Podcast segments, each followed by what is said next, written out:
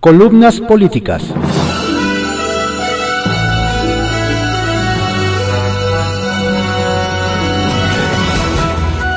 Continuamos con la audiosíntesis informativa de Adrián Ojeda Román, correspondiente a hoy, martes 25 de mayo de 2021. Vamos a dar lectura a algunas columnas políticas que se publican en periódicos de circulación nacional. Estrictamente personal, por Raimundo Riva Palacio, que se publica en el periódico El Financiero. Valle de Bravo contra réplica. Michelle Núñez la candidata de Morena a la presidencia municipal de Valle de Bravo, pidió el derecho de réplica por una columna publicada el jueves pasado.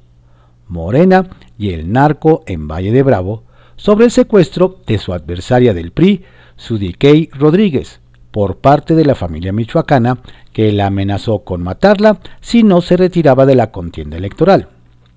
Ese texto subrayó un cambio cualitativo del crimen organizado, al señalar que los líderes de la banda se involucraron directamente al proceso electoral vallesano para favorecer a la candidata de Morena. En su réplica, Núñez afirma que el texto está plagado de versiones dolosas y calumniosas contra mi persona, mi reputación y honorabilidad de mi familia, contra mi trayectoria y trabajo honesto en Valle de Bravo. Sin una sola prueba y con una ligereza, alarmante se afirma que la delincuencia organizada está involucrada para favorecer mi candidatura por Morena. La candidata no señala específicamente a qué se refiere por versiones dolosas y calumniosas, porque separa esa idea de una segunda relacionada directamente con el texto. En la primera idea parece referirse a una acusación de homicidio culposo en junio de 2018 por haber participado junto con otros doctores en una cesárea a una joven madre de 16 años que murió como consecuencia de la operación, que finalmente no prosperó penalmente. Sobre la segunda idea, quiero ratificar que la familia michoacana actuó contra Rodríguez para beneficiarla, como los propios delincuentes lo plantearon. En ningún momento se afirma que Núñez fuera cómplice de los criminales o que el secuestro fuera pactado con ella. Esa relación la hizo la candidata morenista. Pero la acción contra Rodríguez tuvo ese efecto.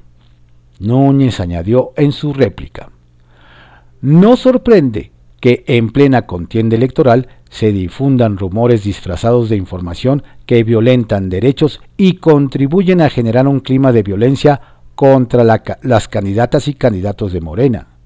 Y por supuesto que me alarma un ataque tan dirigido a mi persona en un país con tanta violencia hacia las mujeres y con constantes muestras de, de violencia de género.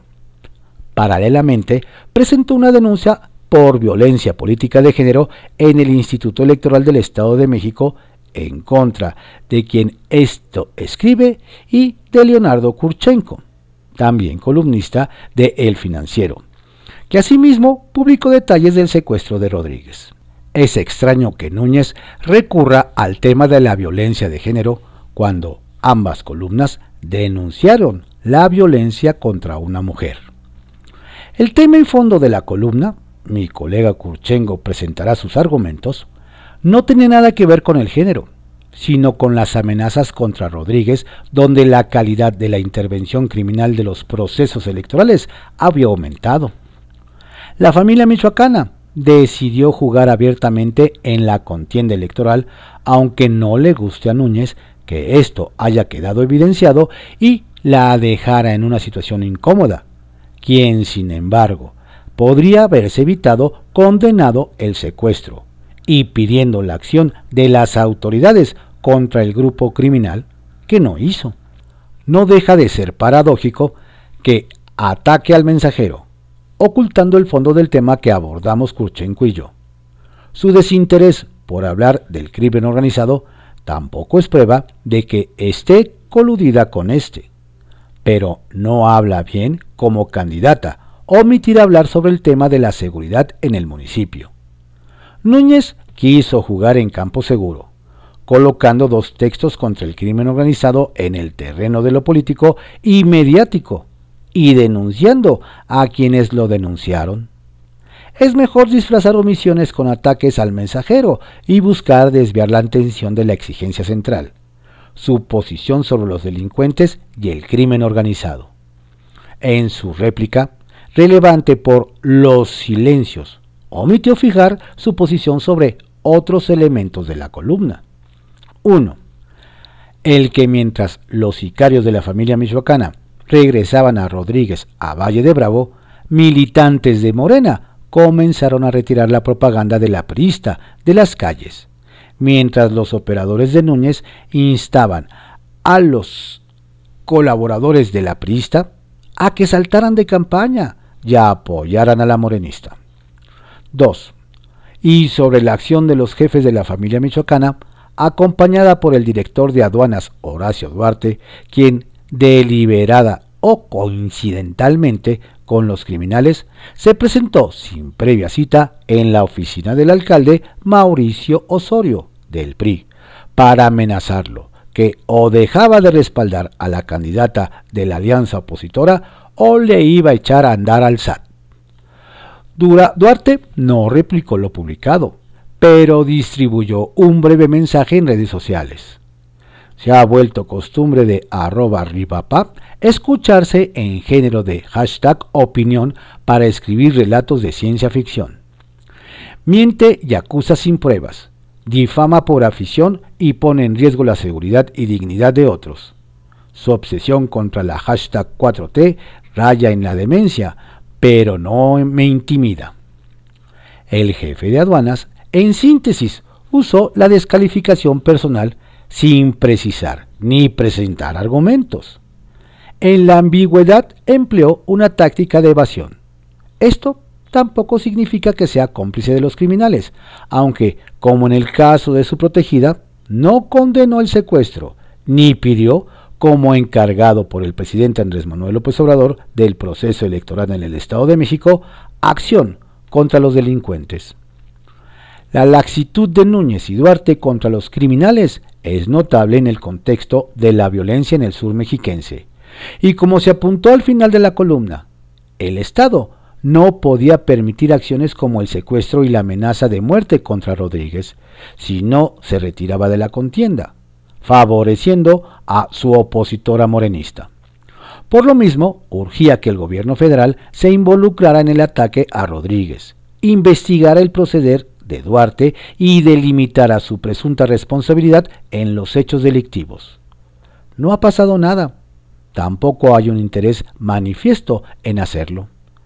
Menos aún el rechazo, aunque sea declarativo, de las acciones de las bandas criminales.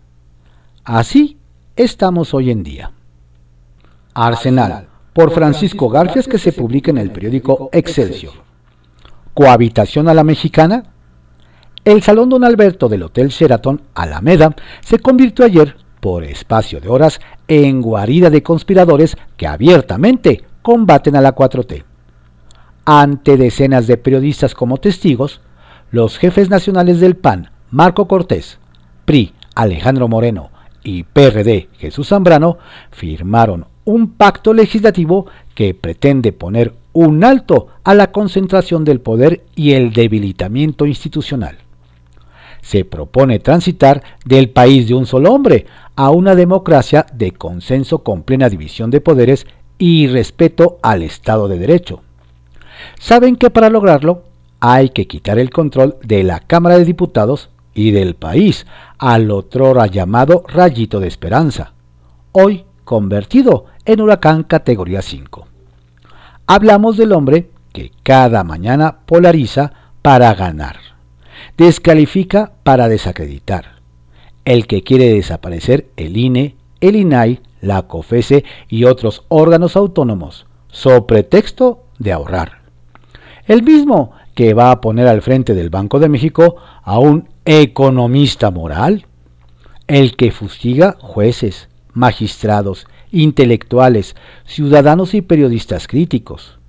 Krause, Aguilar Camín, Ciro, Joaquín, Loret, Claudio X, Gómez Fierro, Rodrigo Pesa. El que no respeta leyes y se pasa por el arco del triunfo la constitución cuando así conviene a sus propósitos. El hombre de palacio que nos tiene como estamos, sin expectativas, sin seguridad, sin medicinas, sin inversión, con inflación y 10 millones de pobres más.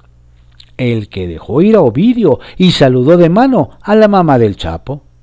El que usa las instancias de justicia para torcer adversarios. El presidente de la República. Los tres opositores firmaron ayer los 10 puntos de la agenda que va a defender la coalición Va por México en la legislatura 2021-2024. Entre esos puntos está restablecer la función de control constitucional y gobernabilidad democrática que tiene la Cámara de Diputados, recuperar el equilibrio entre, poderes para que el Congreso no avale reformas constitucionales a capricho del Ejecutivo, realizar un análisis colegiado de la ley de ingresos y el presupuesto de egresos conforme a propósitos nacionales, incluyendo programas sociales sin tintes clientelares.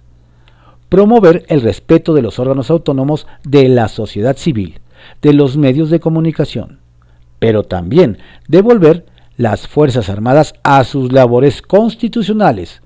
Promover una estrategia de atracción de inversión, crecimiento y desarrollo con participación de obreros y empresarios. Programas de cuidado del medio ambiente y la consolidación de una agenda de género. Todo eso requiere que la coalición gane la mayoría absoluta en la Cámara de Diputados y que el autócrata de Palacio quiera una cohabitación con una Cámara de mayoría opositora. En caso de que logren esa mayoría, ¿qué tipo de cohabitación se podría concretar con un presidente que se ha dedicado a denostar, a polarizar y que no escucha? La pregunta fue para los tres conspiradores. Marco Cortés, PAN, dijo, vamos con una actitud constructiva, generar propuestas y soluciones. No vamos a tocar ninguno de los programas sociales que se tienen, sino mejorarlos. Queremos que regrese el Seguro Popular, las estancias infantiles, programas para el campo. Hay asuntos donde buscaremos cerrar filas para que se corrija desde el ejercicio de gobierno. Vamos en una actitud de construir para corregir aún entendimiento. En toda democracia debe haber, eh, debe hablar el titular del Ejecutivo con los partidos de oposición. Eso en México no ha ocurrido. Se requiere hablar. La Cámara de Diputados tiene su razón de peso de ser control y contrapeso. El priista Alejandro Moreno. Vemos al gobierno federal más radicalizado que nunca. Se han ido contra los órganos autónomos contra quienes garantizan la democracia. Se han ido contra jueces, contra el Banco de México, contra el Poder Judicial, contra los partidos políticos como nunca. Esto por la caída estrepitosa que ha tenido Morena en las encuestas. Morena es una desgracia para México. Además, cínicos son unos mentirosos. No solo hay escasez de medicamentos. Hoy no hacen la prueba del tamiz a los recién nacidos. No hay vacunas para el sarampión. No hay vacunas para la rubiola. Están regresando enfermedades que ya habíamos superado. Morena es una tragedia y una desgracia para México. Y el periodista Jesús Zambrano, no sé a qué te refieres con el término de cohabitación. La cohabitación se da cuando hay acuerdos con el gobierno y esto sucede en los regímenes parlamentarios o semiparlamentarios, y no con un presidencialismo dictatorial como se ha ido acentuando en estos dos años y medio de gobierno. ¿Qué ofrecemos nosotros? Un diálogo constructivo desde una oposición de mayoría para llegar a acuerdos sobre la base del respeto mutuo. En privado por Joaquín López Dóriga que se publica en el periódico Milenio. Quiere el Banco de México. El presidente López Obrador sumó ayer la cuarta mañanera consecutiva contra el gobernador del Banco de México, Alejandro Díaz de León, del que anunció el viernes que no lo propondría para un segundo periodo en diciembre próximo que termine el actual. El conflicto lo inició el miércoles, cuando se quejó de que el Banco de México no entregaría a su gobierno los remanentes cambiarios como anunció desde abril y que él había dado por ingresados. A las anteriores administraciones sí los aportaba, reclamó. El jueves, el secretario de Hacienda, Arturo Herrera, me dijo que el fondo no eran los remanentes, sino el nuevo modelo de calcularlos. El viernes, después de criticar la autonomía del Banco de México, López Obrador anunció que buscaría un nuevo gobernador muy partidario de la economía moral. Y ayer lunes acusó al que está ahora de gobernador del Banco de México, que fue el que aprobó dijo textualmente, el crédito para las plantas de fertilizantes a Alonso Ancira. Y ahora tenemos una deuda por esa operación de mil millones de dólares, lo que le impide ocupar ese cargo. Sobre esto recuperó lo que Díaz de León, que no ha hecho comentario alguno, declaró el pasado 26 de agosto a otra acusación presidencial. Los créditos a los que hace mención fueron aprobados por los órganos del gobierno del Banco Mex en octubre de 2015. Yo ingresé al banco en noviembre de ese año. Esos créditos fueron aprobados previamente a mi llegada a Banco Mex. Es decir, el presidente denuncia que Díaz de León aprobó unos créditos autorizados antes de que él llegara a Banco Mex, lo que el ahora acusado niega. No lo sabía ¿O sí y lo olvidó? Porque ya se lo había dicho el recién ejecutado en el partíbulo presidencial. Retales. 1. Representantes. No entiendo, o sí, el retraso de Morena para registrar a sus representantes de casilla. Forma parte de la estrategia de denunciar fraude electoral en donde pierda. Es imposible que el fraude lo cometa la oposición cuando el poder lo tiene el Estado, como siempre denunciaron quienes hoy son gobierno. 2. Instrumento. El presidente López Obrador ha hecho de las mañaneras su principal herramienta de gobierno. Todo se decide, anuncia, juzga y ejecuta en ese patíbulo del Salón Tesorería al día de ayer sumaban 614 que con una duración promedio de dos horas suman 1228, equivalentes a 51 días con 16 horas de su gobierno. Y 3. Aerolíneas.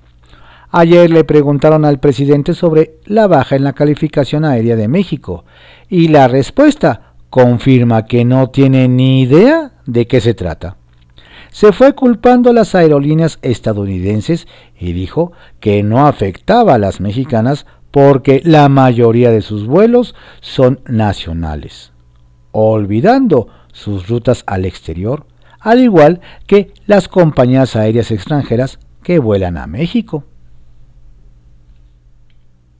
Historias de reportero por Carlos Lórez de Mola que se publica en el periódico El Universal. Hermano de AMLO, beneficiado con crédito millonario del gobierno. Un hermano del presidente Andrés Manuel López Obrador se ha beneficiado de los programas sociales y de la banca de desarrollo rural del gobierno federal para fortalecer sus negocios ganaderos en Chiapas y Tabasco. Mientras los apoyos y subsidios al sector agropecuario disminuyeron en el país en los últimos años, José Ramiro López Obrador recibió en abril de 2019 un crédito por 1.771.000 pesos, el cual fue otorgado por la Financiera Nacional de Desarrollo Agropecuario, Rural, Forestal y Pesquero, el banco gubernamental que apoya a campesinos y pequeños productores vinculados con la ganadería. Así lo demuestran documentos de la Secretaría de Economía oficiales obtenidos a través de la plataforma de transparencia. José Ramiro, apodado Pepín, es el tercero de los hermanos López Obrador y considerado uno de los más cercanos al presidente. Es de los que se ha dedicado a la política. De hecho, obtuvo el préstamo cuando era subsecretario de Asuntos Fronterizos, Migrantes y Derechos Humanos del gobierno de Tabasco, cargo que asumió al 1 de enero de 2019 al iniciar la administración del gobernador morenista Adán Augusto López Hernández. Renunció en octubre pasado. Años antes fue alcalde de Macuspana. En su última declaración patrimonial, presentada el 31 de diciembre de 2020 a la Secretaría de la Función Pública de Tabasco, José Ramiro no publicó sus créditos y bienes con el argumento de que son datos confidenciales. Un crédito refaccionario como el que recibió el hermano del presidente puede destinarse a la compra de maquinaria o a financiar diversas necesidades de su negocio, es decir, el beneficiario tiene un amplio margen para maniobrar, el dinero. El préstamo debe pagarse en 2024, justo cuando termina el gobierno de López Obrador. Además de este crédito por casi 2 millones de pesos, Pepín López Obrador ha sido discreto beneficiario de los programas sociales que tanto presume su hermano, el presidente. En 2019 y 2020, el gobierno le entregó subsidios de programas de aseguramiento agropecuario que tiene Agrosamex. De acuerdo con documentos públicos y padrones de beneficiarios obtenidos vía transparencia, José Ramiro recibió en 2019 y 2020 recursos presupuestales para financiar una parte del seguro que tiene contratado para su ganado en Palenque, Chiapas y en Macuspana, Tabasco. Los padrones de beneficiarios de Agrosamex revelan que en los dos, los dos últimos años el negocio del hermano del presidente va al alza. Cada vez asegura más cabezas de ganado. Cada una vale en promedio 17 mil pesos, con lo que el patrimonio agropecuario de José Ramiro López Obrador rebasaría los 5 millones de pesos. En 2019, Agrosamex le entregó un subsidio de 9.720 pesos por 100 cabezas de ganado bovino que tiene en Macuspana. Luego obtuvo apoyos francamente simbólicos de 30 y 400 pesos. Los apoyos que ha recibido en el gobierno de su hermano son únicos y cada vez más escasos. En los últimos dos años, la administración de López Obrador ha reducido el programa de Agrosamex para aseguramiento, hasta casi desaparecerlo. Esto ha dejado indefensos a miles de productores agrícolas y ganaderos que dependían de los subsidios para pagar los seguros, con los cuales podían hacer frente a catástrofes naturales, enfermedades, plagas y riesgos propios del sector agrícola. En la actualidad, José Ramiro López Obrador es coordinador general de campaña de Marcos Rosendo Medina candidato de Morena a una diputación federal por el Distrito 1, que abarca Macuspana y otros cuatro municipios de Tabasco.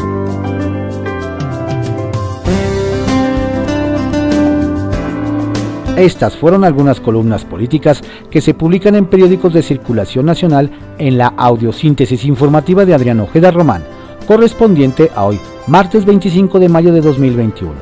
Tenga usted un excelente día. Por favor, cuídese mucho. No baje la guardia. La pandemia sigue. Exagere en su cuidado y protección.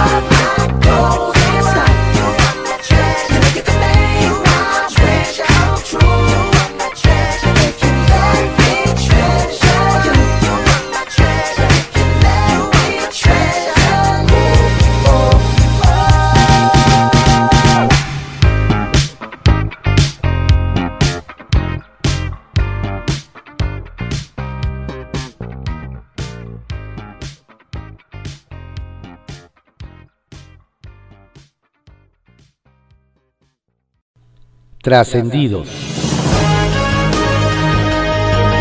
Continuamos con la audiosíntesis informativa de Adriano Ojeda Román, correspondiente a hoy, martes 25 de mayo de 2021. Vamos a dar lectura a algunos trascendidos que se publican en periódicos de circulación nacional. Templo Mayor, por Fray Bartolomé, que se publica en el periódico Reforma.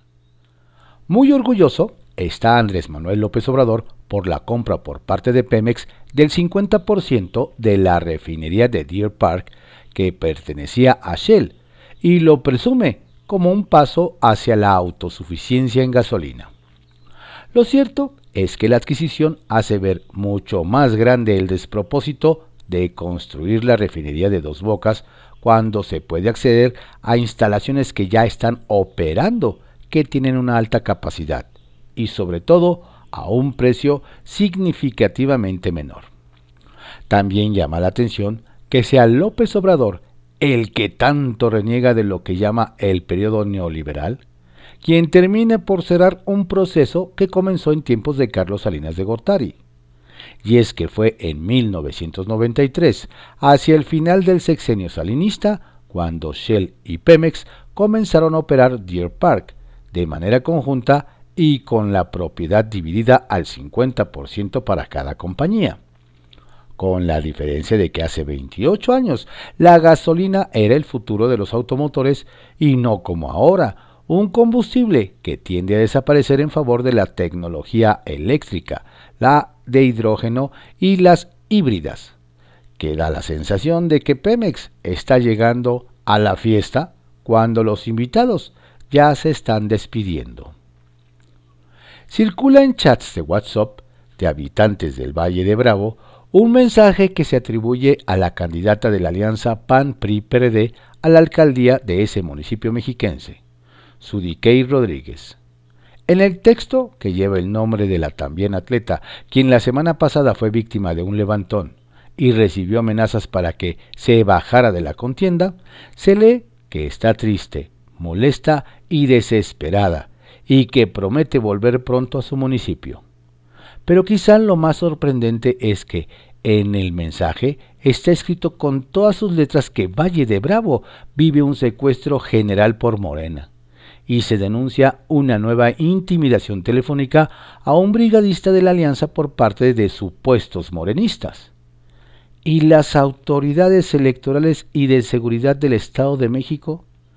Bien, gracias. Interesante resulta que el PAN, el PRI y el PRD anuncien que después de las elecciones harán una coalición legislativa para hacer frente al presidente.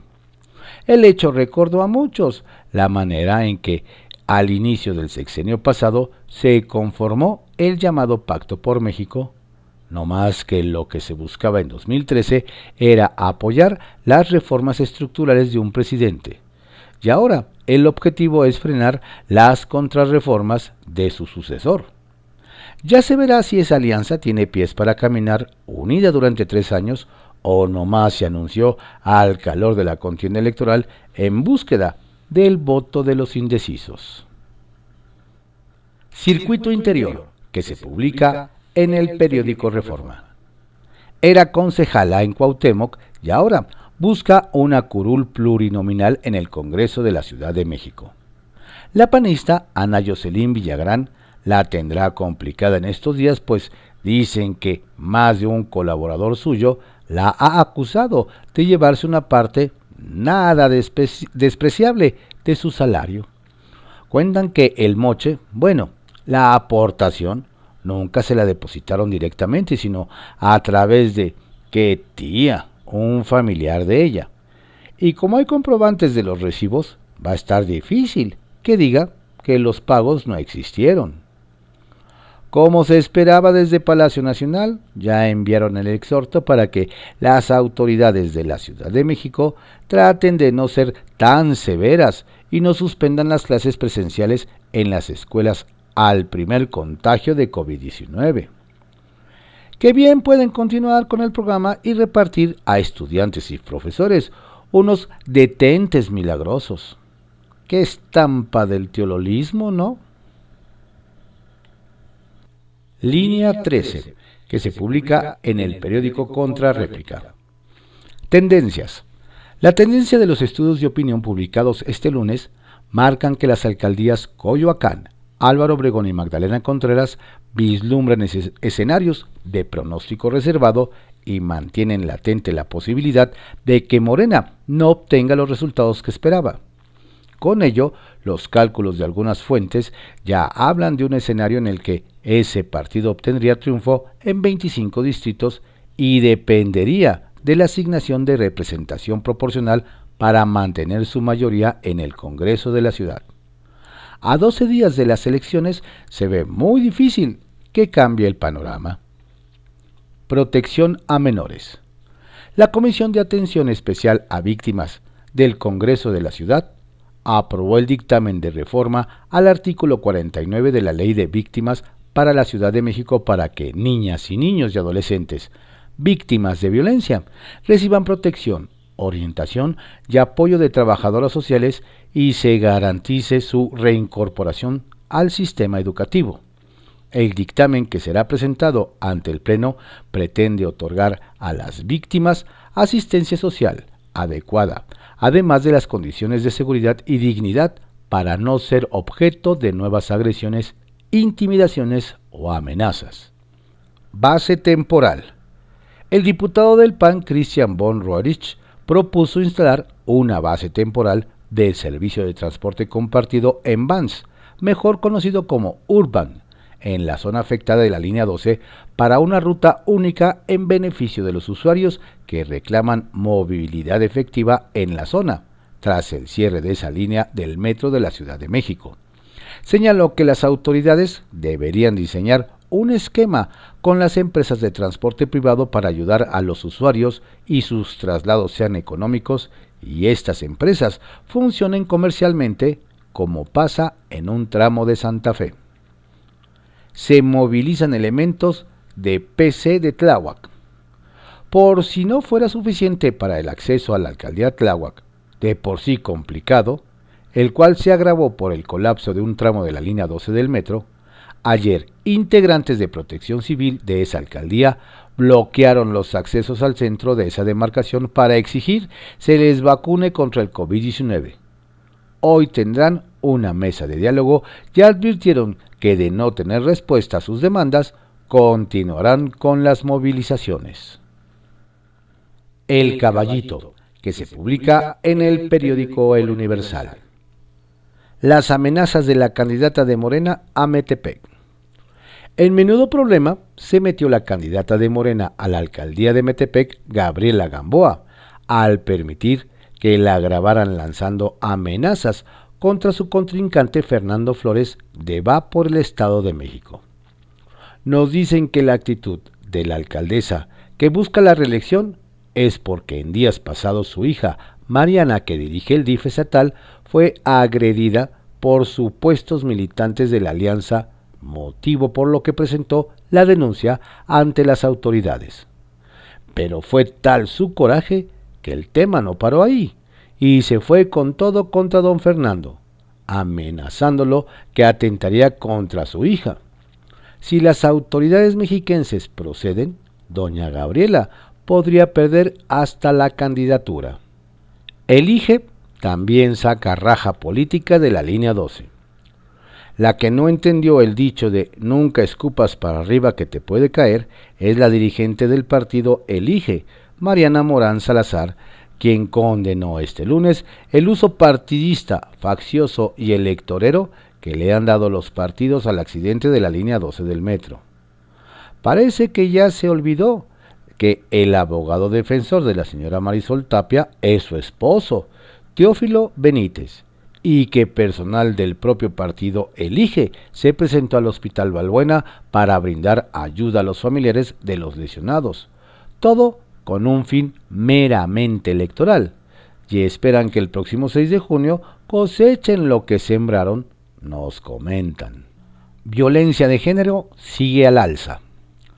La fiscal general de justicia de la Ciudad de México, Ernestina Godoy, dio a conocer ayer que este martes darán a conocer los datos de delitos de género que se han cometido en la capital del país.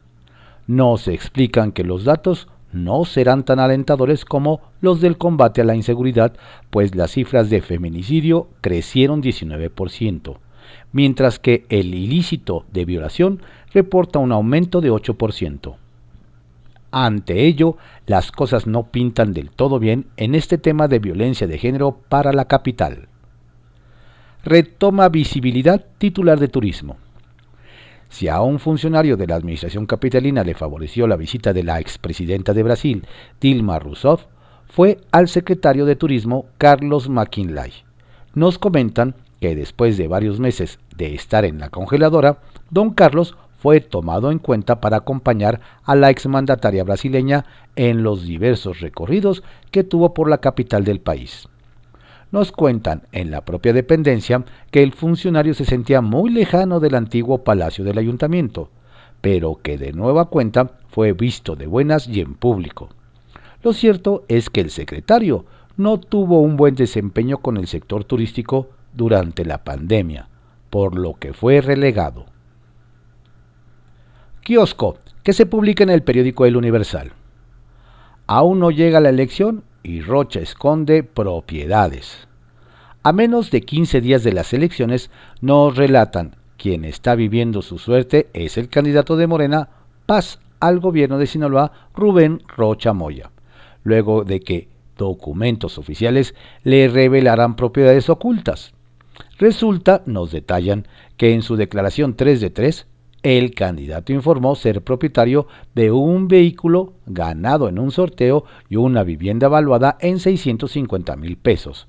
Pero en realidad, hoy se sabe que posee cinco casas cuyo valor total es de 4.178.000 pesos, y por una de las cuales mantiene pendiente el pago de miles de pesos de impuestos.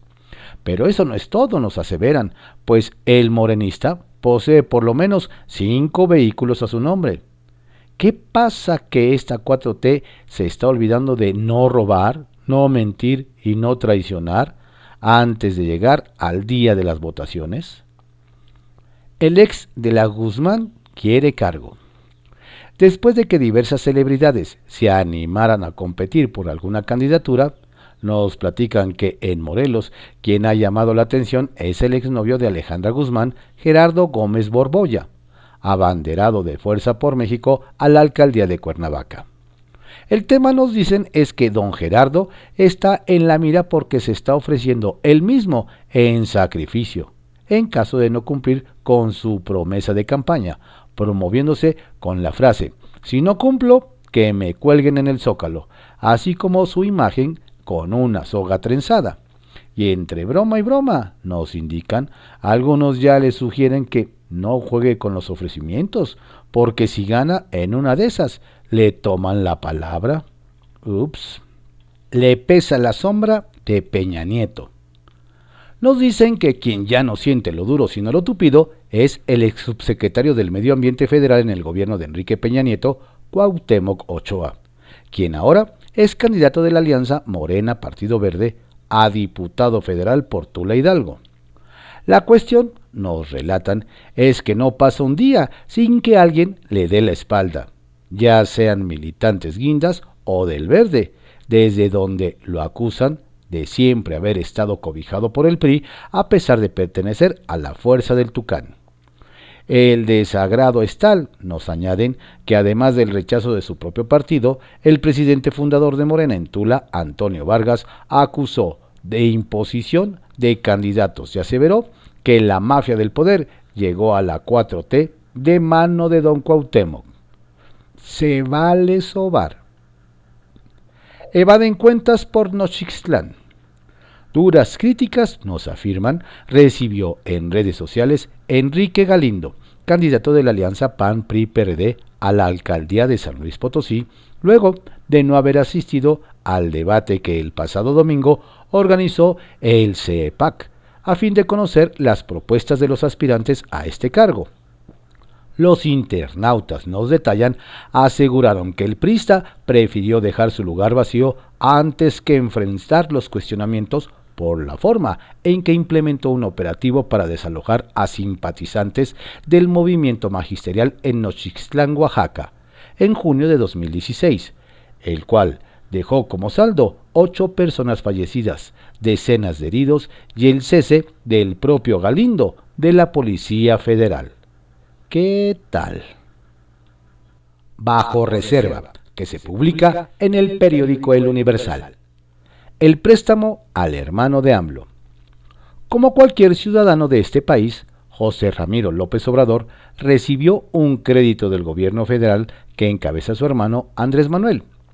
La Financiera Nacional de Desarrollo Agropecuario Rural, Forestal y Pesquero otorgó a don José Ramiro un crédito por 1.771.000 pesos. Si esa institución bancaria de desarrollo no hubiese otorgado el préstamo al solicitante, por el hecho de ser el hermano del presidente, la financiera habría incurrido en una irregularidad. Lo mismo habría pasado si ese banco gubernamental hubiera prestado el dinero sin que el hermano del mandatario cumpliera con todos los requisitos de ley o sin otorgar las garantías necesarias para garantizar el pago, cuestión que no se pone en duda. Así, un banco cuya emisión es apoyar a los productores rurales le otorgó a un productor un crédito que muy seguramente José Ramiro López Obrador está pagando puntualmente y sin mayor problema.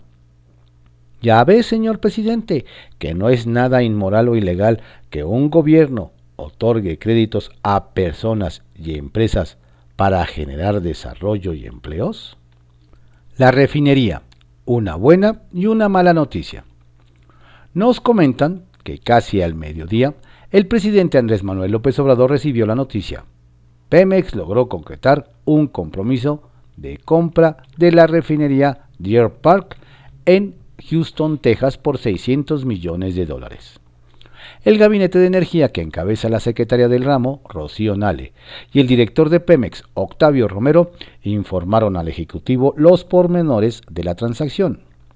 El mandatario, nos dicen, se puso tan contento que de inmediato grabó un video en el que se le veía exultante. Tan contento estaba el presidente con la compra que tomó su gorra de béisbol y salió de Palacio Nacional a dar unos macanazos para celebrar, mientras en las redes sociales se incendiaban con críticas, pues muchos se preguntaban si en realidad habría algo que festejar, pues comprar la mitad de la refinería Deer Park costó 600 millones de dólares y tiene capacidad de refinar 340 mil barriles por día mientras que construir la refinería de Dos Bocas, que también refinará 340 mil barriles al día, costará 8.800 millones de dólares e incluso podría alcanzar los 12 mil millones de dólares. La buena, el gobierno compró la refinería en Houston a un buen precio. La mala, construye una refinería similar por un precio estratosférico. ¿Festejamos? Hoy van por desafuero de Toledo. Como se lo habíamos adelantado, la tarde de este martes sesionará la sección instructora, cuyos integrantes ya cerraron el periodo de alegatos del caso de Mauricio Toledo, y hoy emitirán un dictamen. Toledo es investigado por la Fiscalía Capitalina por el delito de enriquecimiento ilícito y su proceso de desafuero inició en enero. En el acto virtual programado a las 6 de la tarde se prevé que la resolución de la sección sea en sentido positivo, por lo que la Cámara de Diputados deberá instalarse como jurado de procedencia en un periodo extraordinario. confidencial que se publica en el periódico El Financiero. Asoma la cabeza. Mientras Morena en la Cámara de Diputados exige a la Fiscalía General de la República ir por el gobernador Francisco García Cabeza de Vaca, desaforado en opinión de algunos y con una orden de aprehensión en su contra, reapareció en redes sociales para presumir el encuentro que sostuvo en Casa Tamp con integrantes de su gabinete. Durante la reunión en la residencia oficial, el mandatario tamaulipeco dio seguimiento a las acciones y proyectos que el gobierno del estado lleva a cabo en favor de Tamaulipas y sus familias, según contó en Twitter. Modalidad vota en casa. En aras de la democracia y la transparencia sindical, se vale intentarlo todo. El presidente López Obrador sugirió que la elección del nuevo dirigente petrolero que sustituirá al inefable Carlos Romero de Champs sea por voto electrónico, a fin de garantizar limpieza, libertad y secrecía. El mandatario quiere que los trabajadores puedan votar desde su domicilio para evitar las asambleas y el acarreo. Encubrimiento policial. Por si faltara violencia política en la Ciudad de México, la madrugada del lunes, hombres armados, presuntamente trabajadores de la alcaldía Benito Juárez, gobernada por el PAN, amenazaron a brigadistas de MC, cuando estos les reclamaron por estar destruyendo propaganda en portales. El Partido Naranja presentó su denuncia formal, pero llamó la atención que en la acusación figuró la policía, que a diario recorre la demarcación a la que acusan de encubrimiento y complicidad, pues habrían presenciado los hechos y se habrían negado a detener a los sujetos, dejando ir a uno de los responsables.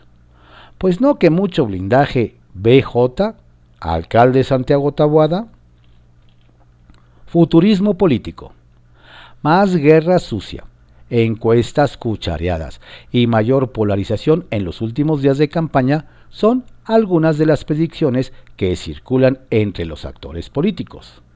Es el caso del líder de Morena en el Senado, Ricardo Monreal, quien ayer en Twitter además agregó, es simple, ¿Refrendamos el proceso de transformación o retomamos al viejo régimen?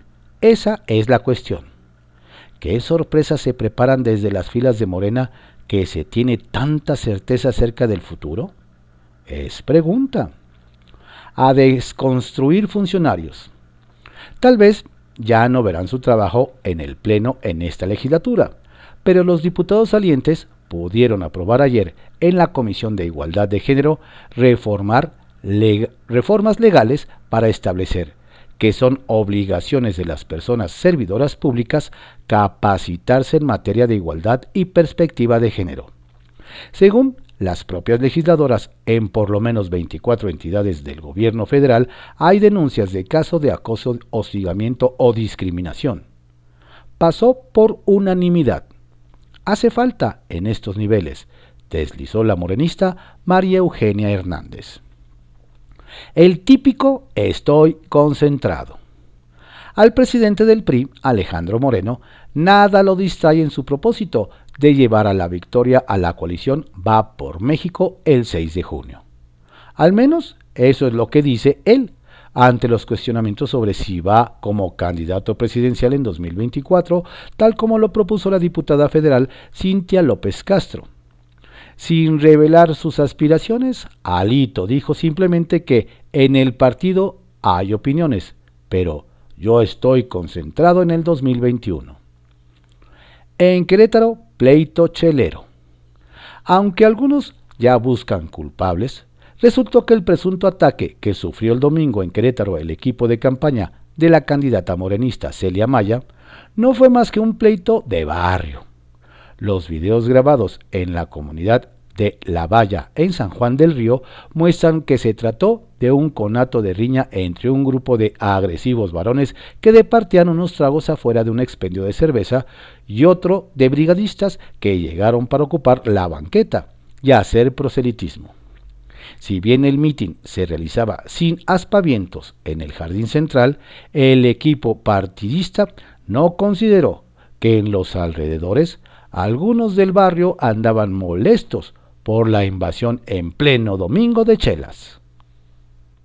La Gran Carpa, que se publica en el periódico El Economista. Mago. La Secretaría de Relaciones Exteriores, la Secretaría de la Función Pública y el INAI crearon una plataforma donde difundirán los contratos negociados por México con respecto a la compra de vacunas contra el COVID-19. Irma Herendira Sandoval, titular de la Secretaría de la Función Pública, dijo que la transparencia es particularmente importante en tiempos de crisis, porque no hay mejor forma de vencer la incertidumbre que a través de la confianza de la ciudadanía. Por su parte, el canciller Marcelo Ebrard indicó que el proceso de adquisición de vacunas continúa y se espera para junio 40 millones. Reguilete. En su tradicional conferencia, el presidente López Obrador llamó a no exagerar ni cerrar los planteles educativos en Campeche, luego que la entidad registrara un repunte en casos por coronavirus. Hicieron bien, pero no se puede exagerar. Hay que aislar sin si encuentra un contagio o un brote, pero no cerrar por completo, no parar. Tenemos información de que la pandemia sigue perdiendo fuerza. No hay indicios elementos para preocuparnos de que pueda venir una tercera ola, manifestó. Malabarista. Lorenzo Córdoba, consejero presidente del INE, dijo que ni las amenazas por parte de candidatos ni los amagos de funcionarios amedrentarán al organismo que preside. Creo que hay que tener mucho cuidado porque hay quien está construyendo el discurso de que el INE está a favor de alguien. Eso es una falacia. El INE está a favor de la sociedad, explicó. Asimismo adelantó que sin confrontaciones y sin distinciones aplicará la ley para que el voto de los ciudadanos se respete. Trascendió que se publica en el periódico Milenio.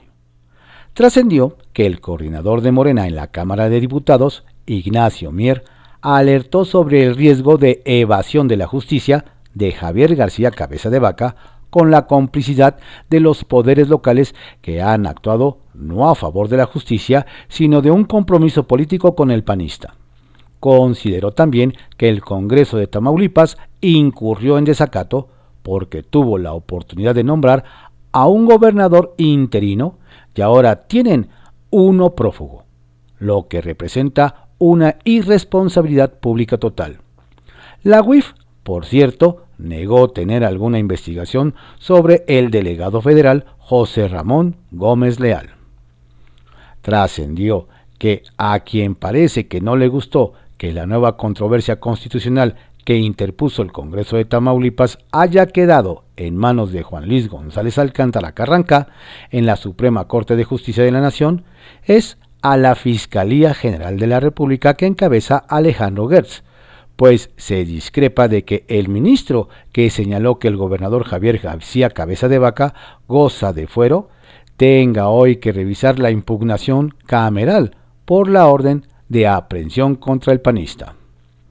Trascendió que la sección instructora de la Cámara de Diputados convocó a reunión virtual de carácter privado la tarde de este martes para cerrar el periodo de alegatos en el proceso de desafuero contra el petista Mauricio Toledo, acusado por la Fiscalía de la Ciudad de México de enriquecimiento ilícito. Cumplido ese trámite, el órgano jurisdiccional de San Lázaro resolverá en las próximas horas el caso del ex jefe delegacional en Coyoacán, a menos que se le dé un trato distinto que al gobernador de Tamaulipas. Trascendió que la CEP, que encabeza Delfina Gómez, y el Sindicato Nacional de Trabajadores de la Educación, liderado por Alfonso Cepeda, están resolviendo cómo van a proceder ante los docentes que decidieron no vacunarse, porque si bien no pueden pasar encima de sus derechos laborales, sí deben garantizar la parte de seguridad sanitaria para toda la comunidad. La trama se complica porque también lo discuten desde una óptica de protección de datos personales. Pepe Grillo, que se publica en el periódico La Crónica. ¿Se acuerdan de Ovidio? El gobierno de Estados Unidos, por gestiones de la vicepresidenta Kamala Harris, entregó a México un expediente con parte de lo que se sabe sobre el caso Ayotzinapa. Esos favores no son desinteresados, tarde o temprano se cobran. Hay que tener claro que la administración Biden esperará que el gobierno mexicano actúe en consecuencia con la información proporcionada. Hay un precedente inquietante, el caso Ovidio Guzmán. El tío Sam dio las coordenadas de la ubicación del hijo del Chapo y presionó al gobierno mexicano para que lo capturara lo antes posible y se lo mandara por paquetería express. Aquello terminó en una comedia de equivocaciones patética con un alto costo político para el gobierno mexicano. ¿Qué pasará ahora? En caso de fraude, contra lo que pudieran pensar algunos mandos de Morena y su jefe en Palacio Nacional, los observadores internacionales que viajan a México para la jornada electoral no se chupan el dedo. Están al tanto de que el gobierno prepara varios escenarios. En uno de ellos, si las cosas no les salen como esperan, lanzarán a los cuatro vientos el grito de fraude. La descalificación machacona a los organismos electorales es parte de la estrategia, ya que así puede señalarlos como cómplices del operativo. Más que una jugada, es una jugarreta. Por algo se empieza. La coalición Va por México de PRI, PAN y PRD tiene un plan para el futuro inmediato, devolverle al país el equilibrio entre los poderes de la Unión. Mario Delgado, de Morena, dice que en realidad su plan es recuperar los moches perdidos. Los aliados acusan al gobierno de usar a la Fiscalía General de la República y a la UIF para intimidar a los opositores de cara a la jornada electoral.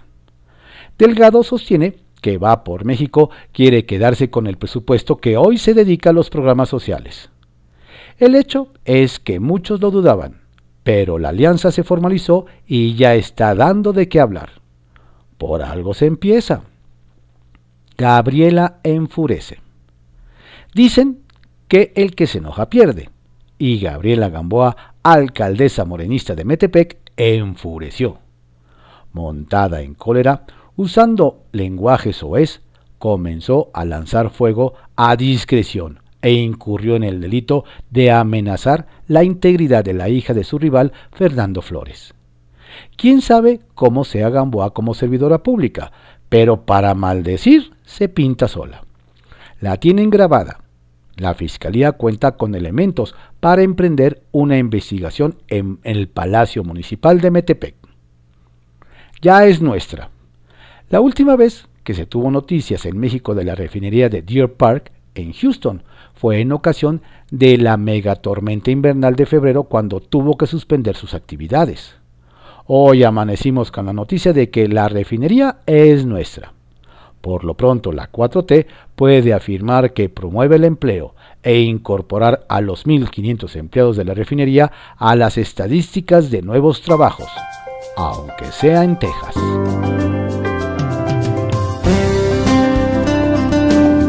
Estas fueron algunos trascendidos que se publican en periódicos de circulación nacional en la audiosíntesis informativa de Adrián Ojeda Román, correspondiente a hoy martes 25 de mayo de 2021. Tenga usted un excelente día y por favor no baje la guardia. La pandemia sigue. Cuídese mucho, aunque exagere.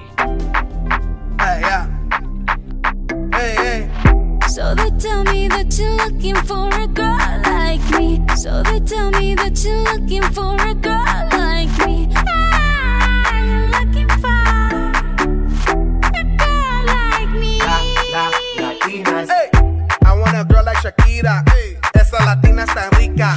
I wanna find me a chica que sepa vivir y que viva la vida. I need a bien bonita, elegante señorita. I want you when I need ya. All of my life, yep, baby, let's team up. I want a girl that shine like glitter. A girl that don't need no filter. The real, for real. A girl that's a natural killer. I want a girl that's a heater. Caliente off the meter. Yo quiero, mira, yo quiero una chica que no me diga mentiras. So they tell me that you're looking for a girl like me. So they tell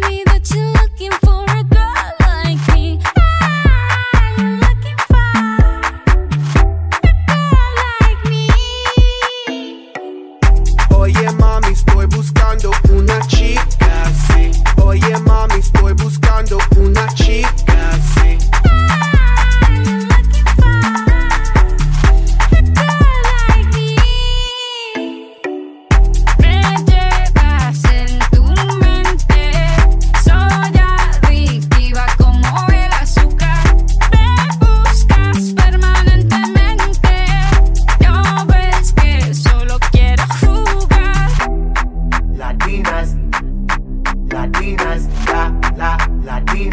la, la, latinas. Sacúdelo como Shaki, baby, drop it.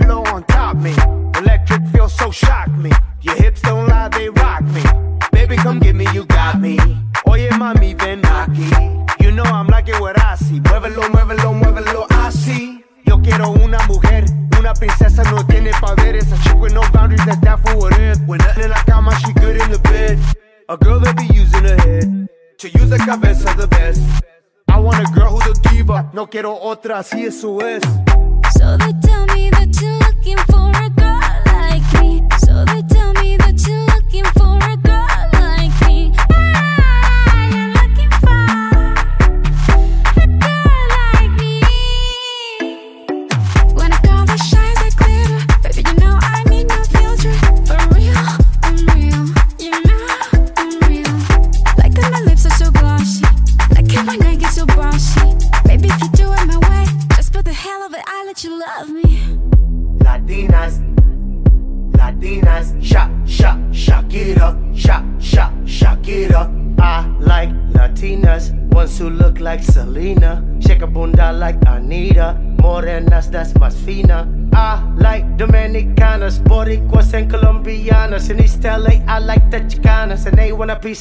Manzana.